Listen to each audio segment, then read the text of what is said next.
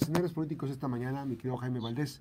Muy buenos días. Eh, obviamente que también está este tema de género y candidaturas, que pues hay algunos que no lo entienden mucho o que se están aprovechando para andar posiciones. buenos días.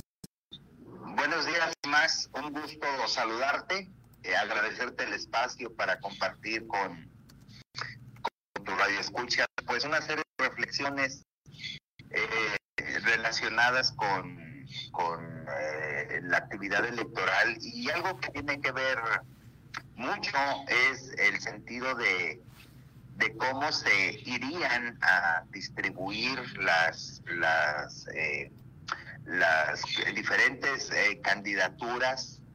Esto en relación, Max, a una serie de reformas que han tenido como finalidad precisamente reconocer el valor y la importancia que las mujeres tienen en el desarrollo político precisamente para poder desempeñar un cargo público. Es decir, no es una cuestión que les venga eh, gratis, sino que es algo que han, con el paso del tiempo, eh, las mujeres logrado eh, posesionarse y posicionarse de sus derechos políticos.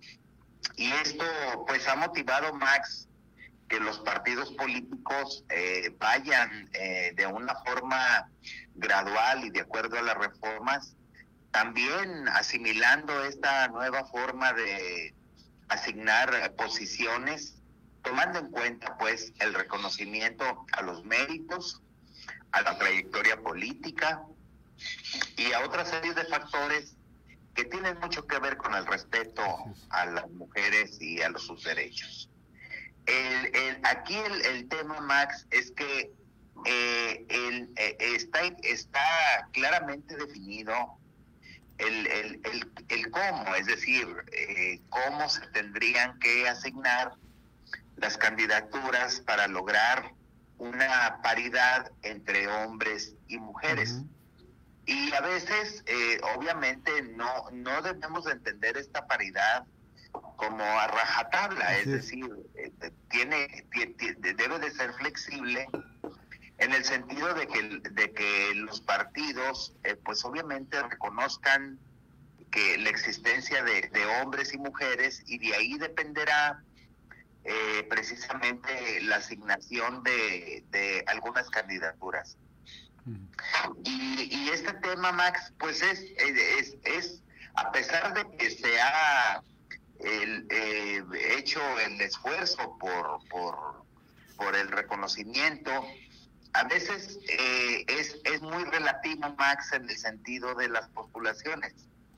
Y lo hemos tocado aquí en más de una ocasión, porque esa paridad que en un principio se, se logra para que los partidos entren a una contienda con el reconocimiento a, las mujeres, eh, después esa, esa paridad sigue conservándose, pero en el, en el tema de género, pero no en el tema de la representación. Es decir, antes de la elección, los partidos están obligados a eh, a postular eh, y, en el caso, por ejemplo, de Colima, que es un ejemplo muy, muy gráfico, a cinco hombres y a cinco mujeres para que presidan un ayuntamiento, por ejemplo, pero eh, la paridad se da o, se, o se genera antes de que, de que se haga la elección y posteriormente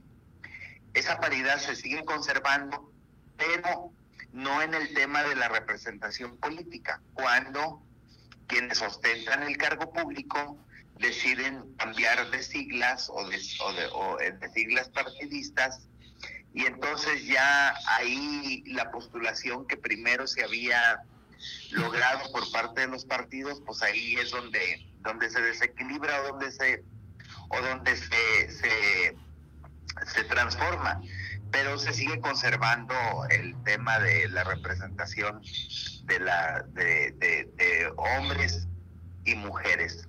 Entonces aquí sería muy importante, Max, eh, pues ver la, la eh, propuesta, ver eh, cuál es el interés y la y la eh, el interés sobre todo en permanecer eh, originalmente con las propuestas políticas, aunque sabemos, bueno, que lo, la, tanto hombres como mujeres tienen sus derechos políticos para, para cambiarse de partido, es decir, no, no, no habría tanto problema con eso.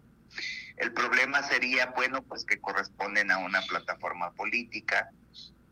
Y nosotros desde el lado, eh, desde el lado de la ciudadanía, bueno, pues estar muy al pendiente de cómo surgen todas esas propuestas. Y, y,